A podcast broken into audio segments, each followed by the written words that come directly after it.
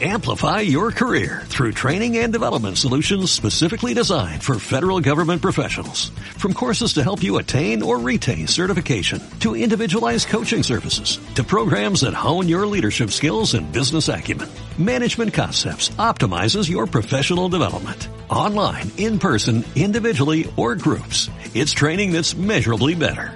Learn more at managementconcepts.com. That's managementconcepts.com. Bienvenidos a su programa ¿Quién tiene la palabra? Un espacio de información sobre temas de actualidad, análisis de medios y opiniones de especialistas. Producido por el Departamento de Comunicaciones y Cultura de la UCA.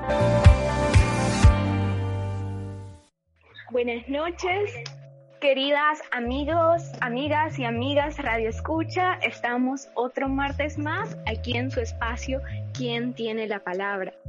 Eh, para este septiembre nosotras hemos organizado un especial en el cual reflexionamos sobre los relatos eh, de la independencia, relatos no oficiales de la independencia. Y como comentábamos el martes pasado, todo este septiembre vamos a estar discutiendo sobre ello. Así que esta noche vamos a estar discutiendo sobre las mujeres en la independencia, el papel de las mujeres dentro de los procesos de independencia. Para ello, esta noche nos acompaña Nidia Umaña, docente e investigadora del Departamento de Sociología de la UCA. Buenas noches, Nidia. Buenas noches, Gloria, gracias por la invitación. Ya sabe, un placer conversar con usted. También nos acompaña Gabriela Singüenza, eh, que es licenciada en Comunicación Social y feminista. Buenas noches, Gabriela. Hola, muy buenas noches a ustedes dos. Un placer también estar esta noche con ustedes. Un gusto conversar con ustedes este tema que es importantísimo porque a lo largo de la historia el papel de la mujer en los procesos históricos, políticos y sociales se ha visto invisibilizado. Pero sin más, comencemos esta discusión, esta reflexión. Nidia, ¿qué celebramos ahora deberíamos de celebrar y si celebramos, ¿qué deberíamos de estar celebrando? Ya casi a 200 años, falta un año más de este proceso histórico de la independencia centroamericana. Bueno, eh, buena pregunta. Yo creo que más que celebrar, conmemoramos, ¿verdad? Y ese, esa precisión de términos es importante porque eh, celebrar es como un acontecimiento festivo, ¿verdad? Y lamentablemente la, independencia es todavía una tarea pendiente, pero sí podemos conmemorar en el sentido de traer a la memoria, en el caso que nos interesa, a las mujeres como protagonistas de la lucha por la independencia desde el 1811 hasta ahora. Me parece, me parece también que cuando hablamos de nuevos relatos de la independencia, Nidia, creo que es importante este factor de resignificar y repensar los términos que utilizamos, así que muy de acuerdo con conmemorar. Gabriela, eh, ¿qué significado particular tiene esta fecha para las mujeres? Ok, bueno, eh, siguiendo quizás y completando un poco lo que ya nos comentaba la compañera, considero que en este caso la fecha es, es la independencia es un proceso, ¿no? Es un, proceso continuo, eh, un proceso que se debe dar día tras día y pensándolo sobre todo para las nuevas generaciones. Eh, teniendo un poco en cuenta eso, para las mujeres obviamente se trata de luchar y tratar de conseguir y de pedir que se nos brinden todos nuestros derechos humanos como mujeres. Entonces ahí se podría relacionar un poco el, tema de la independencia con, con cada una de las mujeres salvadoreñas entonces es un proceso, como tú nos comentabas, Gabriela, que es un proceso en constante construcción, la independencia para las mujeres. Nidia, ¿cómo se desarrolla este proceso de independencia centroamericana?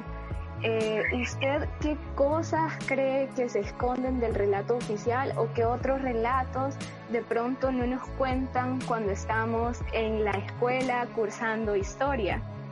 Bueno, yo creo que lo primero que hay que reconocer es que la historia no es neutral, ¿verdad? Sino que la escriben y la, la interpretan hasta ahora tradicionalmente desde una perspectiva masculina. Por lo tanto, se ha invisibilizado o menospreciado los aportes que las mujeres hicieron a esas luchas eh, desde las comunidades y en diferentes roles, ¿verdad? Eh, quizá hay algunas mujeres que por su clase social, ¿verdad?, eh, lograron ser reconocidas, pero hay otras mujeres indígenas y mulatas, por ejemplo, que, que han pasado como desapercibidas para esa historia oficial o si no, se nos ha relegado a un papel subordinado, secundario de adorno, ¿verdad? Complementario al rol de los, de los hombres, sobre todo porque como la independencia ha sido contada como un momento y como un hecho del pasado muy asociado a guerras y revoluciones, ¿verdad? Que es un punto de vista como muy masculino de esta historiografía épica de los liberales del siglo XIX, ¿verdad? Que destacó el papel de héroes y caudillos de las élites criollas, blancas e instruidas, considerados como próceres y padres de la patria, ¿verdad? Entonces ahí, en, en esa visión de la historia, las mujeres eh, hemos tenido un papel invisibilizado. Gracias, Nidia. Nidia, usted nos comentaba, nos esbozaba un poco este, la narrativa eh, que tenían los héroes y sobre todo los hombres en aquel, en aquel momento. ¿Qué narrativa o qué papel desempeñaban en la sociedad las mujeres en aquel momento? Bueno, hay como diferentes roles, ¿verdad? Hay un libro que yo tomo como referencia que es el segundo título de una serie editorial de historia de las mujeres del ISDEMUS sobre el papel de las mujeres en la independencia. Entonces ahí se cuenta, digamos, el rol que las mujeres tuvieron en los pueblos del interior, ¿verdad? Y también el, mujeres asociadas a ciertas élites. Entonces yo voy ahora a rescatar algunas de ellas, no tanto por su ubicación geográfica ni tampoco por su ubicación familiar, sino más por el rol eh, que jugaron, ¿verdad? Como tú me preguntas. Entonces, en este caso, por ejemplo, podemos ver a las mujeres como insurgentes, ¿verdad? En el levantamiento de rechazo a la autoridad española, desde, esa, desde la desobediencia civil hasta la resistencia armada, para las mujeres fue una oportunidad de cambiar su situación de subordinación durante la colonia, ¿verdad? Su rol tradicional las limitaba entonces a moverse entre la casa, la iglesia, el hospital y el campo de labranza, pero también son mujeres transgresoras, ¿verdad? Porque ese levantamiento de rechazo a la autoridad española les permitió asumir roles no tradicionales, ¿verdad? Más allá del estereotipo de mujeres bordando banderas, donando joyas o curando heridos, Entonces, tenemos, por ejemplo, a María Feliciana de Los Ángeles Miranda y a Manuela Miranda como activistas en, el, en que ¿verdad? Que fueron las que llevaron la noticia y animaron a las personas a participar. También están Úrsula Guzmán y Gertrudis Lemos en Santa Ana como proveedoras de armas, ¿verdad? Muchas de ellas transportadas eh, de manera como contrabando. Y luego están Manuela Antonia Arce y Faguaga, que se convirtió en defensora, ¿verdad? De eh, su hermano Manuel José Arce y su esposo Domingo Antonio de Lara en la cárcel del Morro en Cuba. También están mujeres presas políticas como María Madrid y Francisca de la Cruz López en Metapán, ¿verdad? que fueron capturadas, sometidas a largos interrogatorios y acusadas de alta traición. Y otras mujeres que fueron desterradas, como Francisca Alegría Aquino, la esposa de Pedro Pablo Castillo, ¿verdad? que tuvo que sufrir la persecución y eso afectó su salud. Murió eh, de manera temprana de fiebre puerperal por su quinto parto, ¿verdad? En medio de esas circunstancias de persecución y, destierro. Y luego mujeres mártires, ¿verdad? Como Mercedes Castro, que fue fusilada en San Miguel, o las mismas hermanas Miranda en Sensuntepeque, ¿verdad? O María, María Feliciana de Los Ángeles Miranda, por ejemplo, fue sometida a un castigo físico y precisamente por eso fue declarada heroína de la patria en 1976. Muchísimas gracias Nidia por traer estos nombres a la conversación porque son nombres de mujeres que han sido invisibilizadas porque nosotros en escuela, como usted muy bien apuntaba, eh, el relato histórico también es un relato con intereses particulares y es un relato que se ha contado siempre desde una perspectiva masculina y traer estos nombres a la conversación es traer a las mujeres y reconocer su aporte.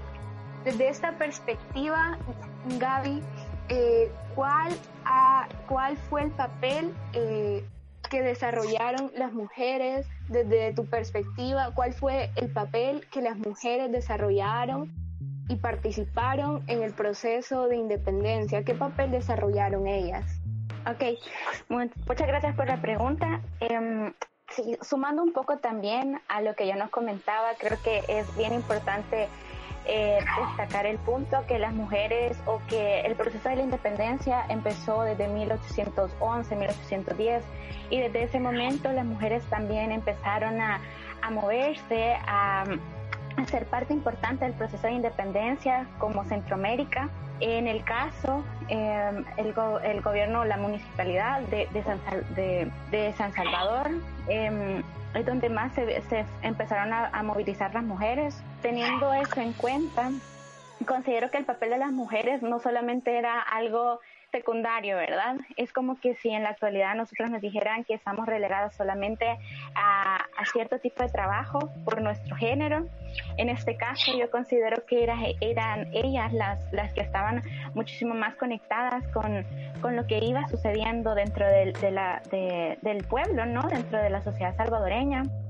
Eh, es muy importante, yo lo tengo como un punto de referencia y es lo que a mí me hizo, me, hizo interesarme un poco más en el papel de las mujeres en la independencia. Hace muchos años había una novela colombiana donde se hablaba sobre el papel de una mujer en específico en, en, en la independencia y hasta ese tipo de, de, de, de, referentes son importantes para comunicarles a las mujeres en la actualidad, ¿no? Tal vez, obviamente, dentro de una novela eh, con una narrativa diferente, eh, con hasta cierto punto, obviamente, transmitiendo estereotipos y demás, era ya, es en este caso, un punto de, partida, ¿no? De querer empezar a transmitir y a, a contar una, una historia que ha sido negada durante muchísimos años.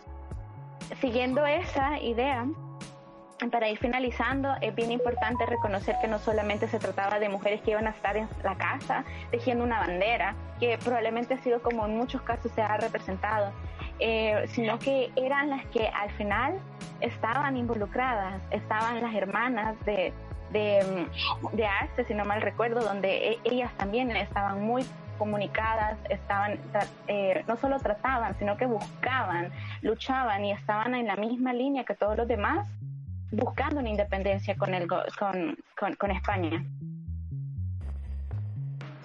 Gaby, desde tu papel de comunicadora ya nos esbozabas un poco una, digamos, una posible estrategia, pero ¿qué otras estrategias uh -huh. desde la comunicación podemos desarrollar para eh, tener o tejer estos otros relatos que no se cuentan en la historia oficial, estos relatos de las mujeres participando en la independencia. ¿Qué estrategias podríamos impulsar?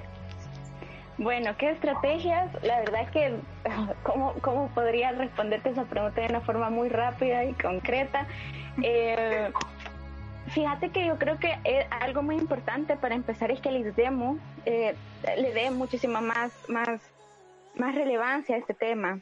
Eh, si bien las hermanas Miranda fueron, bueno, fueron reconocidas una de ellas como una heroína, eh, es bien importante que también nosotros dentro de nuestras mismas comunidades tomemos esa responsabilidad de transmitir este tipo de mensajes, ya que tal vez a veces nosotros nos damos cuenta por una simple casualidad y, uh, um, y aunque sí es cierto, no solamente se trata de que yo en mi comunidad, en mi familia lo voy a estar comunicando, pero esa es una, una forma en la que yo como una persona lo puedo empezar a hacer, como una acción diaria. Yo diría, invitaría a todas las personas que nos están escuchando que tal vez podrían buscar eh, y, y postearlo en sus propias redes sociales como algo que yo puedo hacer para educar sobre este tema, para, para que la gente diga como, wow, en realidad esto es algo que yo no sabía, porque probablemente la gente no lo conozca. Seguido de eso, sería muy interesante también escuchar y ver dentro de los planes de educación pública, los planes de educación en general, que se, que, que se le dé la importancia a este tema. Eh, por, o, o, bueno, a, a, comunicar sobre, sobre, a reivindicar la historia de El Salvador, la historia de Centroamérica, la historia de la independencia, porque de esa forma vamos a, a empezar a darle la, la voz a todas estas mujeres que fueron importantes eh, y, que, y que tenían un ideal y que lo tienen, bueno, ellas eran, yo lo podría decir, ellas eran feministas en sus años, ¿no? Ellas, ellas sabían de que querían, em, que, que, tenían una voz y que la podían usar y que podían usar su poder, entonces, eh, o, su, o, su, todo lo que ellas tenían para una lucha. Entonces, eso podría ser de otra forma. Las redes sociales son algo muy, muy importante en nuestra época para poder comunicar sobre una sobre la historia. Así es, muchísimas gracias Gabriela. Nidia, eh, ya Gabriela nos, nos apuntaba el papel importante de, de, los procesos educativos para ir este, decolonizando la historia y bueno, también en, en el programa de radio anterior eh, estuvimos hablando sobre la colonización y cómo un papel importante lo tienen eh, las instituciones educativas. ¿Qué, ¿Qué, estrategias podríamos utilizar desde la educación para incorporar a estas mujeres y para visibilizar el papel que ellas también desarrollaron, Nidia? Bueno, quedé pensando en la la intervención anterior mía, que hice una lista de 10 mujeres o de menos de 10 mujeres, digamos, ¿verdad? Entonces, aclarar que, por ejemplo, el libro que yo estoy tomando como referencia eh, el historiador Carlos Cañas Dinarte identifica 50 nombres de mujeres, ¿verdad? Entonces, tenemos ahí una agenda de investigación, porque la, yo estoy de acuerdo con Gaby en el papel importante que el MINED y el ISDEMU tienen en términos de divulgación, ¿verdad? Sobre todo a través de eh, redes sociales y de los programas educativos, pero en el caso de las instituciones educativas también tenemos un compromiso de investigación, ¿verdad?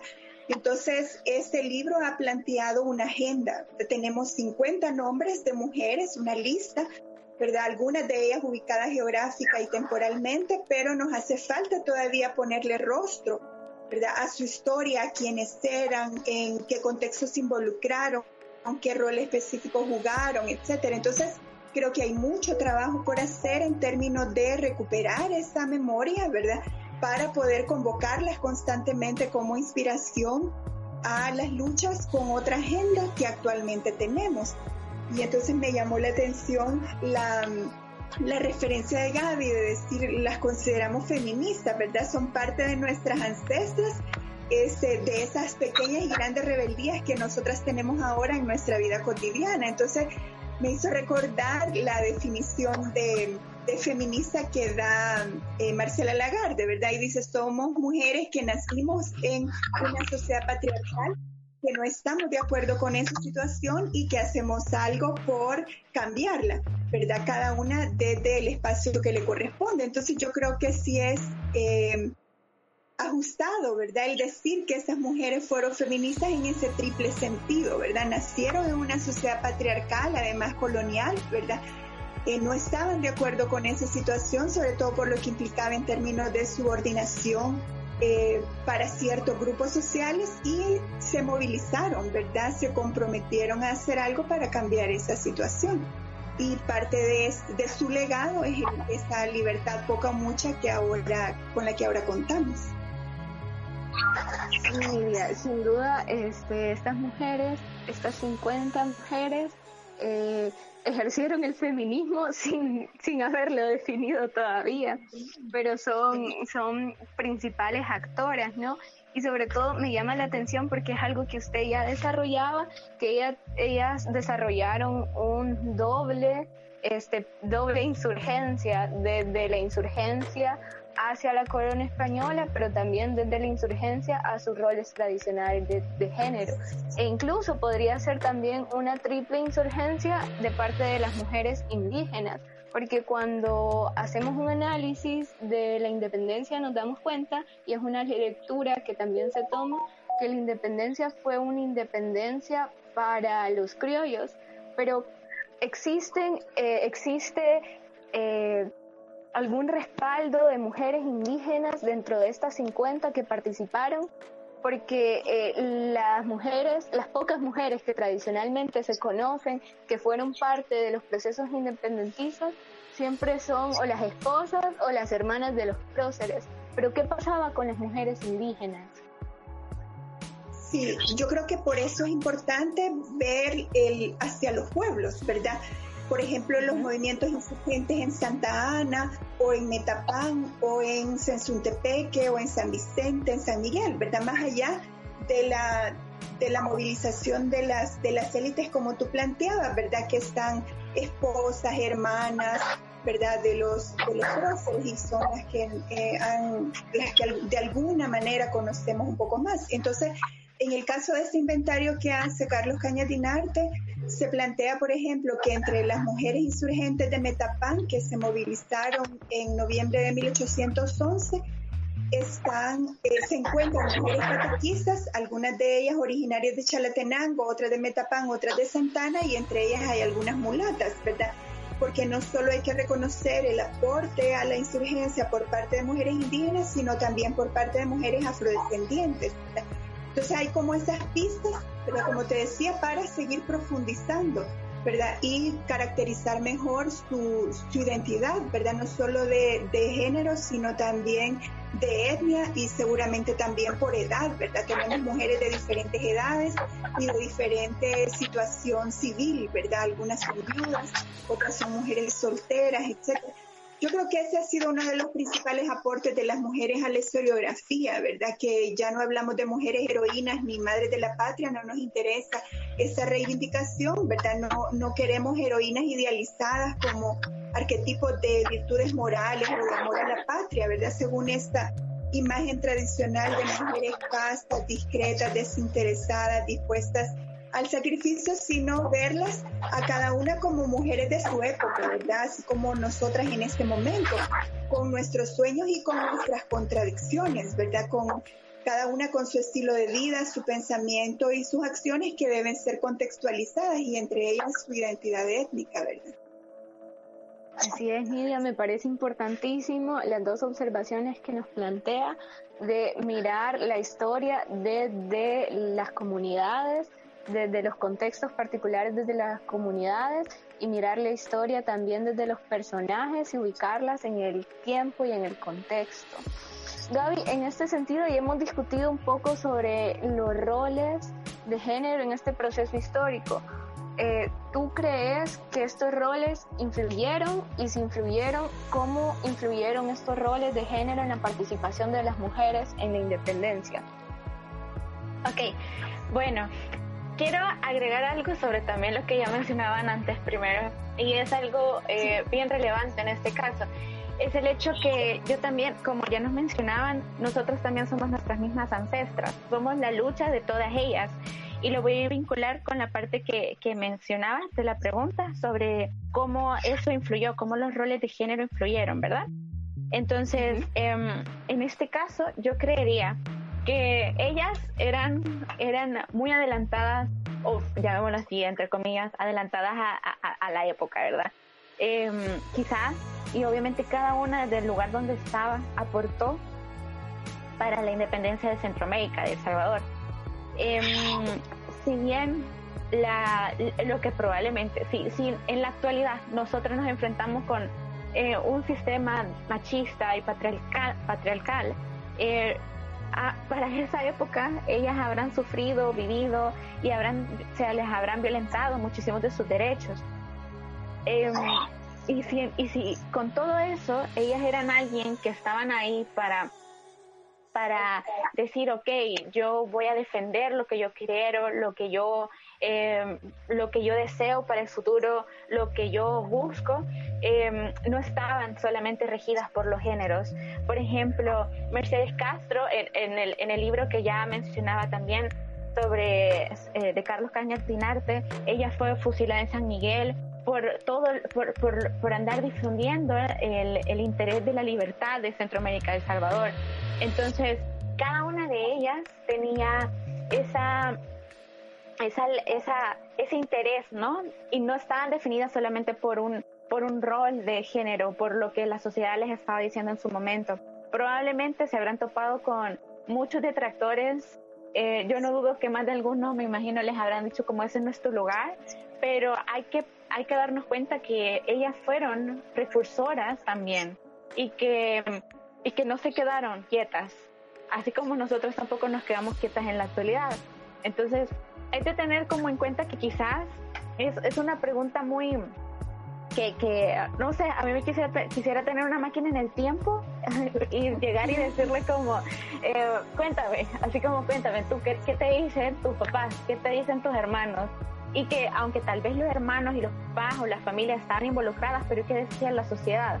Más bien, yo diría que era lo que la sociedad podía pensar sobre ellas y que por eso se cayó durante muchísimo tiempo lo que, lo que hicieron y no se, le, no, no se contó esa parte de la historia. Sí, así es, Gaby. Es, es de verdad un proyecto interesante este, de la creación de la máquina del tiempo, como lo quisiéramos, ¿no? Tener para, para preguntarles cuáles eran sus inquietudes, sus motivaciones, sus retos. Pero bueno, es también trabajo de la investigación como nos plantea Nidia. Eh, Nidia, usted, este, ¿cuál cree? Ya discutíamos antes que la historia siempre ha sido contada desde una perspectiva masculina, pero además de estas perspectivas, ¿cuáles cree que han sido las razones por las cuales se ha invisibilizado la participación de las mujeres en la independencia? Eh, bueno, si lo situamos en el, en el caso de, El Salvador, ¿verdad? En concreto, yo creo que el hecho de que nuestra escuela de historia, ¿verdad? Es una escuela muy reciente, de manera que quienes se han dedicado a la, a la historia han sido generalmente hombres, ¿verdad? Eh, formados fuera, etc. Entonces, ese, yo creo que eh, eso explica mucho, ¿verdad? El conocimiento que hayamos sobre esta y sobre otros momentos de la, de la historia, ¿verdad? Tú preguntabas hace un rato sobre los roles, Entonces me hizo recordar la, la, investigación que está realizando Elena Salamanca para su tesis de doctorado, ¿verdad? Donde ella estudia otro, otro periodo histórico, ella estudia las revoluciones de los años 40, 50 en El Salvador, Guatemala y Honduras vinculando exilio, ciudadanía y Unión Centroamericana, sobre todo que tiene los hombres que se exiliaron en, en México, ¿verdad? Y ella se encontró con que fueron las esposas y las hermanas y las hijas quienes mantuvieron vivo el movimiento eh, porque permanecieron en sus países, ¿verdad? Y, y, de alguna manera por esa visión tradicional que tenemos de las mujeres como más conservadoras, más de su casa, ¿verdad? Menos políticas, etcétera, fueron capaces de pasar desapercibidas frente al poder, ¿verdad? Y seguir trabajando, haciendo conspiraciones, ¿verdad? Sin despertar sospechas hasta cuando ya era demasiado tarde. Este, entonces, creo que eh, también es, importante, ¿verdad? Eh, poder recuperar nuestra historia en otros periodos y vamos a encontrarnos siempre con ese aporte activo de las mujeres eh, revelándose frente a situaciones de injusticia, ¿verdad? Y promoviendo una situación de cambio.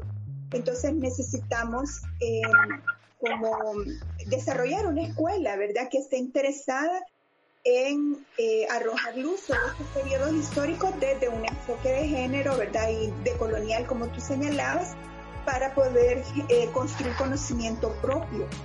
Sí, muy necesario, Nidia. Bueno, ya estamos al filo de las siete y media y ha llegado el momento de irnos a un corte comercial. Eh, Gabriela Sigüenza se quedaría hasta acá con nosotros, pero ha sido un gran gusto tenerte. Gabriela. Muchas gracias a ustedes por la oportunidad y lamento no poder compartir con ustedes más tiempo. Em, y nada, la verdad que espero que sigan aprovechando este espacio para poder difundir toda la información que conocen. Un gusto también hablar un poquito y conocer a Nidia, aunque sea de voz. Gracias, Gaby. Así es. Así que querida amiga, amigo, quédense porque al regresar del corte comercial seguimos discutiendo de la participación de las mujeres en estos procesos independentistas y además en el próximo bloque de quién tiene la palabra, usted también, amiga, amigo, va a poder tener la palabra. Así que eh, quedamos en pausa, pero seguimos esta discusión.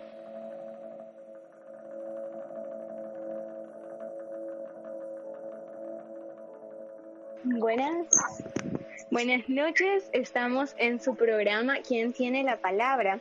Eh, agradecemos, amiga, amiga, amigo, amiga, Radio Escucha, por estar en sintonía de este su espacio, ¿Quién tiene la palabra? de la 91.7 YSUK. Eh, también queremos agradecer especialmente a Cindy Torres, quien nos está acompañando en cabina. Esta noche estamos hablando de las mujeres en la independencia y para ello nos acompaña Nidia Umaña, docente e investigadora del Departamento de Sociología de la UCA. Eh, bueno, me parece que ya tenemos una llamada. Eh, solo comenzamos y ya comienzan a caer las llamadas. Adelante, Cindy. ¿Aló? Sí, buenas noches. Buenas noches. ¿Su nombre y de dónde nos llama? ¿Me escucha? ¿Aló? Sí, le escuchamos. Buenas noches, mujer escucha. Quiero decirles de que primeramente quiero felicitar a María Isabel Rodríguez, la doctora María Isabel, que luchó para graduarse de médico. Entonces todo el hombre tenía prioridades. Es un orgullo salvadoreño. Tenemos que apreciar lo nuestro. María, también a María Julia Hernández, con su labor en vida eh, privilegiable en la vida del gran Monseñor Romero, ahora santo. La gran Margarita Posada, luchadora organizada por los derechos y peleando siempre por los derechos de la comunidad humilde. Y otras muchas que ya no existen.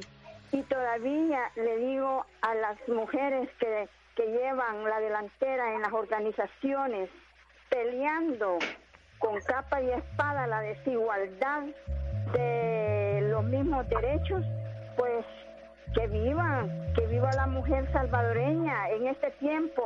En lugar de darle a los desconocidos, pues hay que mencionar lo nuestro y lo que amerita ponerlas en un pedestal. Muchas gracias, chicas, y que viva la mujer salvadoreña. Así es, que vivan y son mujeres que a lo largo de todos los procesos y la historia han marcado estos procesos. Me parece que tenemos otra llamada también en, en cabina. Aro, buenas noches. No, no, no tenemos otra llamada. Bueno, eh, Nidia, comenzamos, continuamos esta conversación. Por favor, Cindy, ¿hay alguna llamada en cabina? Por favor, este, nos comenta. Nidia, ya hablábamos del proceso de invisibilización. Sí, buenas noches. Sí, adelante.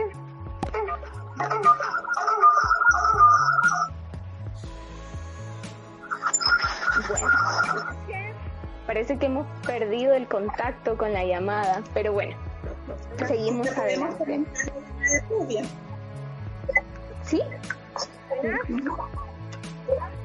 Bueno, no, no logré escuchar el nombre, ni tampoco el lugar de donde nos llamaba la, la oyente, pero me hizo recordar, ¿verdad? Sí, adelante, me, hizo recordar que estábamos en ese esfuerzo de vincular eh, la, participación de las mujeres en la independencia con otros momentos históricos, ¿verdad? Eh, yo hice referencia a la Revolución del 44, que estudia Elena Salamanca, pero eh, la persona oyente nos, señalaba, ¿verdad?, la importancia de las y los luchadores sociales durante el conflicto armado y ese periodo de postconflicto. Me hizo recordar la tesis de doctorado de la doctora Candelaria Navas, en donde ella identifica seis periodos claves para contar la historia de las organizaciones de mujeres en el país. Entonces yo creo que también este es un tema en el que podríamos profundizar en otro programa, ¿verdad? Este, para poder eh, tener ese vínculo entre el, antes y el ahora en el que insistía la oyente en su comentario.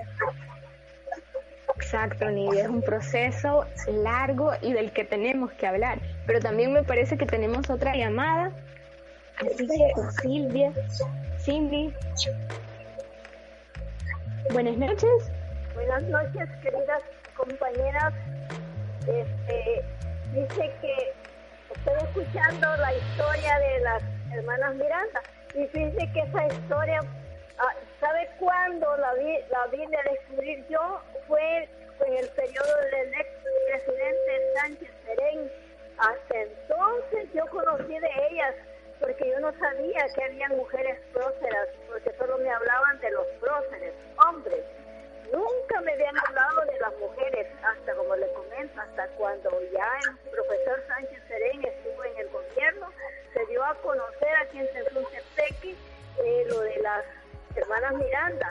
Y además de, además de las hermanas Miranda, este, igual que la compañera que habló de Santana, la niña Miriam, porque ella fue la que me habló primero. Entonces, también yo felicito a la doctora Rodríguez, Isabel Rodríguez, y además de eso, a, a, la, a la persona que ya no está viviendo, pero vive en la memoria, Margarita Posada. Y también, también tenemos a Banda Pinalto, que también trabajó en el proceso de lo de la la de, lo, de las mujeres. Eh, Banda ha sido una mujer, aunque ella no es de aquí, pero ha trabajado bastante para la mujer salvadoreña. Y además de eso, este, estamos hablando acerca de la clase indígena. Tenemos a Prudencia Ayala, una mujer que luchó a favor de las mujeres también. Este, hay que recordarla a todas esas clases de mujeres, este, te voy a decir feministas, no en el sentido de que son muy, que no se van a juntar con una persona masculina, porque la palabra feminista viene que quienes se entienden otro rumbo. La palabra feminista es la mujer que lucha a favor de la, del proceso de las mujeres. Y nosotros las mujeres siempre hemos sido pisoteadas, no solo, tal vez, no solo de los burgueses, no solo de los terratenientes, no solo del militarismo, sino de casi de mucha gente que ya se cree que porque aquí ella tiene ya un puesto de función en gobierno vale más que la que no tiene de la que no tenemos trabajos en gobierno. Para mí eso yo voy a luchar también a favor de la mujer voy a luchar a favor de la mujer y no solo de la mujer sino de la juventud porque es el proceso luchar por los jóvenes que los jóvenes también sean parte fundamental en una política en una política limpia, social y ayudar a trabajar, a sacar el, país adelante. Vaya compañera, solamente eso me quedo, soy Amelia Ortiz de Suntepec. Muchas gracias, amiga Radio Escucha. Muchísimas gracias. Importante discutir sobre la definición del feminismo y reivindicar las luchas particulares de las mujeres. Eh, y bueno, también... Sí, Lidia, adelante. Eh, que sí, que me parece que es importante tener claridad, ¿verdad?, sobre a qué nos estamos refiriendo. como estamos diciendo, estamos conmemorando, no celebrando, la memoria a esas luchadoras sociales, pero también yo creo que el feminismo eh, necesita, ¿verdad?, tener esa definición precisa como la, la oyente señalaba, ¿verdad? Eh, de no ser, por ejemplo, una lucha anti-hombre, ¿verdad?, sino una lucha pro humanidad. Y de hecho, la reivindicación por los derechos de las mujeres ha abierto el espacio a otras reivindicaciones como la reivindicación por orientación sexual en el caso de la comunidad más, pero también por edad, ¿verdad? Como la oyente señalaba en términos de juventud, ¿verdad? Eh, sobre todo en esta coyuntura preelectoral necesitamos recuperar eh, la, la importancia de la participación política de las y los jóvenes, ¿verdad? en la toma de decisiones que nos afectan, ¿verdad? Como en el caso de las próximas elecciones legislativas y municipales. Entonces es importante eh, ver hacia atrás para encontrar motivación, ¿verdad? Eh, e inspiración en estas mujeres que rompieron esquemas y animarnos a participar de manera activa y consciente en la vida política del país. Así es, Lidia. Lidia, y desde esta perspectiva de participación política, ¿Qué enseñanzas de participación política podemos retomar de las mujeres que participaron en este proceso histórico? Eh, ¿qué, enseñanzas podemos tomar de ellas ahora ya casi a 200 años? Eh, las mujeres actuales, mujeres jóvenes, mujeres diversas, mujeres de, de todos los sectores. Bueno, yo creo seguramente muchas, ¿verdad? Este, para quienes son especialistas en el tema, yo quizá rescataría dos. Una de ellas tiene que ver con las complicidades que se establecieron, ¿verdad? Entre estas mujeres, cuando tú te das cuenta en la lista por, por pueblos, ¿verdad? Tú encuentras 10, 12 mujeres en cada uno de ellos, te das cuenta de que no era una acción individual, ¿verdad? De una mujer excepcional que se incorporó eh, a, la, a, la, lucha por la independencia, sino que era un grupo, ¿verdad? Entonces yo creo que ese sentido de grupo, eh, de complicidad entre mujeres es un aspecto importante. Y luego el otro es, creo yo, en temas de agenda, ¿verdad? Que si bien es cierto que tú podés compartir bandera con un movimiento mixto, ¿verdad? Necesitas siempre tener una agenda específica para garantizar que tus demandas no queden relegadas, ¿verdad? O subsumidas en esa causa mayor. Entonces yo destacaría estos, estos dos elementos, ¿verdad? Eh, y que son importantes ahora en la participación política en el presente, ¿verdad? Eh, necesitamos tejer vínculos de confianza y de complicidad entre mujeres de diferentes edades y necesitamos ir confirmando o ¿verdad? De manera conjunta una agenda específica como, como mujeres.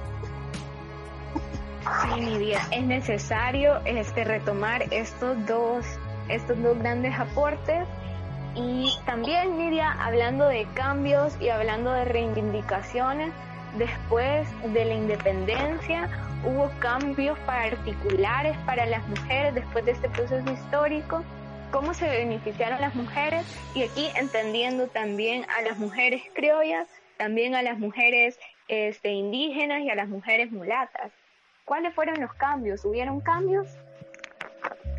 Bueno, habría que conocer en mayor profundidad este periodo, ¿verdad? Pero eh, yo he escuchado, por ejemplo, algunas reflexiones diciendo, eh, solemos pintar la, Edad Media o la colonia como un periodo de mm, muy negativo, digamos, pero que en algunos casos, sobre todo en el caso de la población indígena, el paso de, de la colonia a la república tuvo una, implicó una serie de de pérdidas en términos de derechos. Para empezar, el derecho a la tierra comunal, ¿verdad?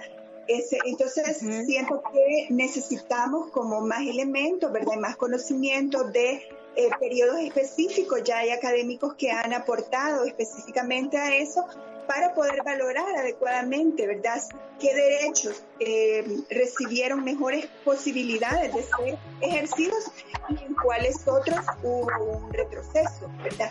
Eh, por eso yo señalaba la importancia de tener una agenda propia, porque nos ha sucedido en periodos más recientes, ¿verdad?, de la historia contemporánea, en donde la participación de las mujeres en esta lucha mayor por el cambio social, la justicia, ¿verdad? El respeto de los derechos humanos, em, el combate a la pobreza, etcétera, este, puede, ¿verdad?, hacer avanzar ciertos derechos, pero dejar relegados los derechos de las mujeres, ¿verdad? Em, entonces, en, la, en el caso concreto del paso de la colonia a la construcción de la república, me parece que ese punto podría eh, tomarse en cuenta, ¿verdad? Y luego en términos de derechos civiles y políticos, ¿verdad? nos saltó mucho tiempo todavía, ¿verdad? 50 eh, años eh, o más para eh, lograr tener derechos en plan de, igualdad, al menos en términos formales, ¿verdad? En términos civiles y políticos. Sí, Nidia. el tema de los derechos todavía es un tema que sigue pendiente y que bueno, hay que trabajar eh, porque avance, pero también hay que, hay que luchar porque no retrocedan los avances que se han tenido. Y al momento de reflexionar sobre procesos eh, independentistas y este, desarrollarlo desde una perspectiva eh, de las mujeres, también me recuerda mucho esta analogía que se hace desde la teoría feminista de cuerpo y territorio.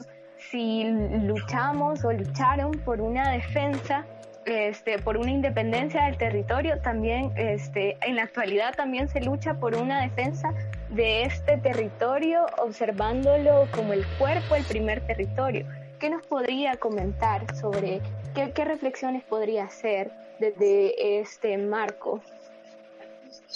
Sí, que bueno, la, esa lucha, como tú bien señalas, ¿verdad? Por el, por el cuerpo territorio, ya no se plantea, digamos, en términos de, de, independencia, ¿verdad? Sino en términos de autonomía en el sentido de la capacidad que tenemos para decidir sobre nuestro cuerpo, sobre nuestro tiempo, sobre nuestro dinero, eh, sobre nuestras preferencias políticas, digamos, sobre nuestra agenda eh, política, etcétera. Entonces, hay, por ejemplo, la distinción entre autonomía económica, autonomía física, ¿verdad? Y autonomía política. y en cada una de ellas enfrentamos retos distintos, ¿verdad? En el caso de la autonomía económica necesitamos reivindicar el derecho a la, a la igualdad de salario por igual trabajo, ¿verdad?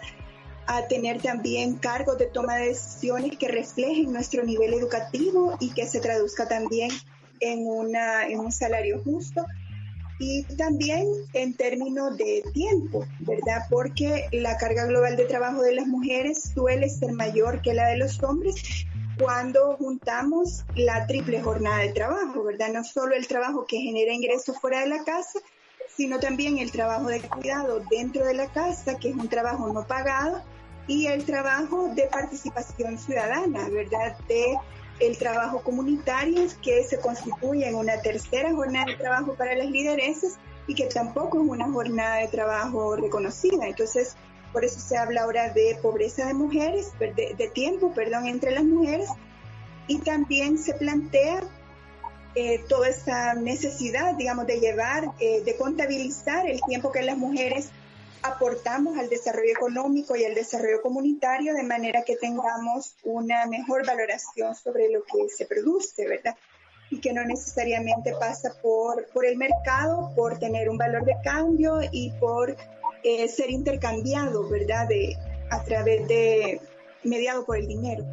Y luego está la, autonomía física, ¿verdad? Que tiene que ver con el derecho de las mujeres a una vida libre de violencia, de manera que eh, ninguna violencia en ningún ámbito, ¿verdad? Ni en el, ni en el hogar, ni en el ámbito comunitario, eh, ni en lo privado, ni en lo público, coarte nuestra posibilidad de participación económica y política, por ejemplo, ¿verdad? Eh, y luego la posibilidad que tenemos de decidir sobre nuestro cuerpo en términos de eh, capacidad eh, reproductiva y también de disfrute, ¿verdad? y luego está la autonomía política, ¿verdad? Entonces podemos revisar en términos estadísticos qué nivel de representación tenemos en los diferentes espacios de toma de decisiones eh, cuántas ministras respecto de los ministros, cuántas diputadas respecto del total de diputadas y diputados, cuántas alcaldesas, ¿verdad? cuántas síndicas, cuántas concejales, es para tener un acercamiento al nivel de representación política que tenemos, ¿verdad? Entonces, si somos eh, un poco más de la mitad de la población, deberíamos estar representadas en esa misma proporción, por lo menos en los espacios donde se toman las decisiones que nos afectan en nuestra vida cotidiana. Entonces creo que él se ha contribuido, ¿verdad?, desde el feminismo a esta teorización de una autonomía que tiene muchas más implicaciones que la mera eh, independencia política respecto de la corona española.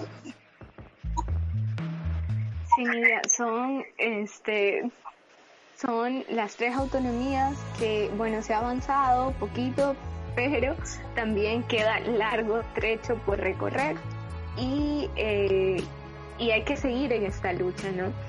Eh, desde esta perspectiva también eh, este especial este, de repensar la independencia desde otros relatos también nos lleva a repensar la independencia desde otros símbolos. y bueno, es algo que también tiene este especial y como nosotras, quien tiene la palabra, somos comunicadoras, nosotros contamos historias, pero también resignificamos.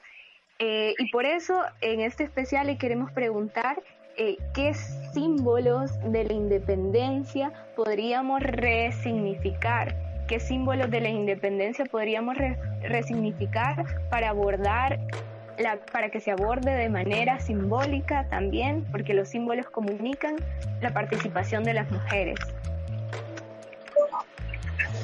Bueno, yo creo que una de las primeras tareas que tenemos es la de recuperar estos nombres y sus, sus historias, ¿verdad? En el contexto. Eh, como ya una de las oyentes planteaba, el solo poder tener este otro relato, ¿verdad? De junto a la lista de, de próceres y héroes y recuperar, ¿verdad? El, el, aporte que mujeres concretas hicieron en su momento ya es un avance, ¿verdad? Entonces, siguiendo con esta forma de, de construir la historia oficial, ¿verdad? Es posible colar esta, esa otra lectura para visibilizar el aporte de las, de las mujeres. Este, podríamos quizá ¿verdad? Eh, identificar dentro de la, de la simbología de qué manera se puede, como tú decías, resignificar, pero también eh, creo yo cuestionar ¿verdad? esa forma de, de construir identidad en torno a ese relato ¿verdad? de, de próceres, ¿verdad? Y héroes, este, y, visibilizar otros aspectos de la vida cotidiana que son importantes, ¿verdad? Y que tienen que ver con el cuidado de la vida, este, no, no tanto el conflicto, ¿verdad? Sino la construcción y el cuidado de la vida. Entonces yo creo que también esa parte es, es importante, ¿verdad? No, porque de lo contrario la igualdad se vuelve como masculinizante, ¿verdad? Esa meta masculinizante y en realidad lo que necesitamos es poner en valor eh, los aportes de cuidado a la vida que las mujeres han hecho a lo largo de la historia, ¿verdad? Entonces, como otra forma de ver la, economía, la política, eh, la cultura, etcétera. Entonces yo creo que esa, esa parte, ¿verdad? Entonces no es solo eh, dar espacio a estos, a estos nombres, ¿verdad? Sino también traer otras voces, ¿verdad? Entonces yo creo que por eso el, programa que ustedes tienen es un programa importante, ¿verdad? En ese sentido de dar, de dar voz a otros sectores, ¿verdad? Que no, que no siempre han tenido la oportunidad de decir su palabra, su pensamiento y sus aspiraciones. Sí, Nidia, muy, muy importantísimo lo que usted propone porque al incorporar este nuevos significados a la identidad este se reconoce la tarea de los cuidados y si lo incorporamos en, en la identidad este también eh, en los procesos identitarios también estaríamos este, ganando grandes batallas hacia la equidad. Eh, para finalizar, eh, por redes sociales, Graciela Barrera nos pregunta que cómo se articulaban los intereses de las mujeres que luchaban en la independencia, cómo era ese proceso de articulación que también me parece súper importante, porque las mujeres siempre tienen procesos de articulación particulares. Sí, yo creo que la, en, en, esos espacios, ¿verdad? Donde las mujeres estaban, esos espacios tradicionales, ¿verdad? De encuentro de las mujeres entre familias, ¿verdad? En su casa, o en la iglesia, el hospital y el campo de labranza se convirtió ¿verdad? En, un espacio de encuentro, pero también un espacio de eh, intercambio, ¿verdad? De ideas sobre lo que estaba sucediendo y sobre qué alternativas existían para resolver la situación y se convirtió también en un espacio de, de insurgencia, ¿verdad? Y de transgresión. Entonces, eh, llama la atención que muchas de ellas están emparentadas, ¿verdad? Como en el caso de las esposas o las hermanas de los próceres, y en otros casos coinciden, ¿verdad? Mujeres que realizan la misma actividad económica o son mujeres que eh, comparten su rol de catequistas, ¿verdad? Entonces yo creo que estos espacios tradicionales permitieron a las mujeres unirse, ¿verdad? Encontrarse. Seguramente también permitió pasar desapercibidas ¿verdad? Como sospechosa frente al poder em, dominante y les permitió entonces em, poder canalizar, ¿verdad? Su, su rebeldía. Sí, y me parece fundamental también como en los procesos históricos también estos roles tradicionales o este espacio privado muchas veces además de convertirse en una limitante para las mujeres, porque es una limitante, también eh, las mujeres lo han sabido utilizar estratégicamente para incorporarse, han sabido innovar para incorporarse y también para luchar, ¿no? Entonces me parece bastante importante. Sí, yo creo que y lo, vemos en otros momentos de la historia, ¿verdad? Por ejemplo, eh, mujeres con un gran protagonismo político en tanto que profesoras, ¿verdad? En el movimiento magisterial o más adelante mujeres incorporándose a la lucha insurgente de, sus roles como enfermeras, como profesoras, ¿verdad? Eh, educadoras populares o em, como comunicadoras, etcétera. Entonces, desde roles que aparentemente son roles tradicionales, pero que sin embargo, por el contenido y el contexto en el que se ejercen, ¿verdad? Se convierten en un espacio de insurgencia y transgresión. Así es. Y bueno, este tema hay mucho que seguir discutiendo y es largo y necesitamos sinceramente otro programa para discutirlo, pero amigas, amigos, radioescuchas, ya estamos a punto de terminar, pero ha sido un placer y un gusto estar compartiendo los micrófonos con usted, Nidia, y también con Gaby. Muchísimas gracias, Nidia. Gracias, Gloria, a ustedes por la iniciativa. Les deseo éxito. Así es. También agradecemos a Cindy Torres que nos estuvo acompañando desde los controles en las cabinas de la YSUCA y les enviamos también un gran abrazo a todas nuestras amigas radioescuchas que nos estuvieron escuchando y que también compartieron con nosotros.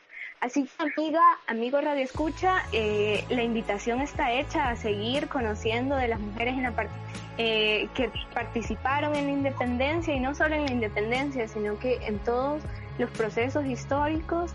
La invitación también está hecha para seguir este, luchando por los derechos de la mujer y la invitación también está hecha para seguir sintonizando quién tiene la palabra. Ha sido un gusto, será hasta la próxima. Este ha sido su programa ¿Quién tiene la palabra? Esperamos que lo hayas disfrutado. Recuerda que tú puedes tener la palabra todos los martes a las 7 pm por Radio YSUK. Amplify your career through training and development solutions specifically designed for federal government professionals. From courses to help you attain or retain certification, to individualized coaching services, to programs that hone your leadership skills and business acumen, Management Concepts optimizes your professional development. Online, in person, individually, or groups. It's training that's measurably better. Learn more at managementconcepts.com. That's managementconcepts.com.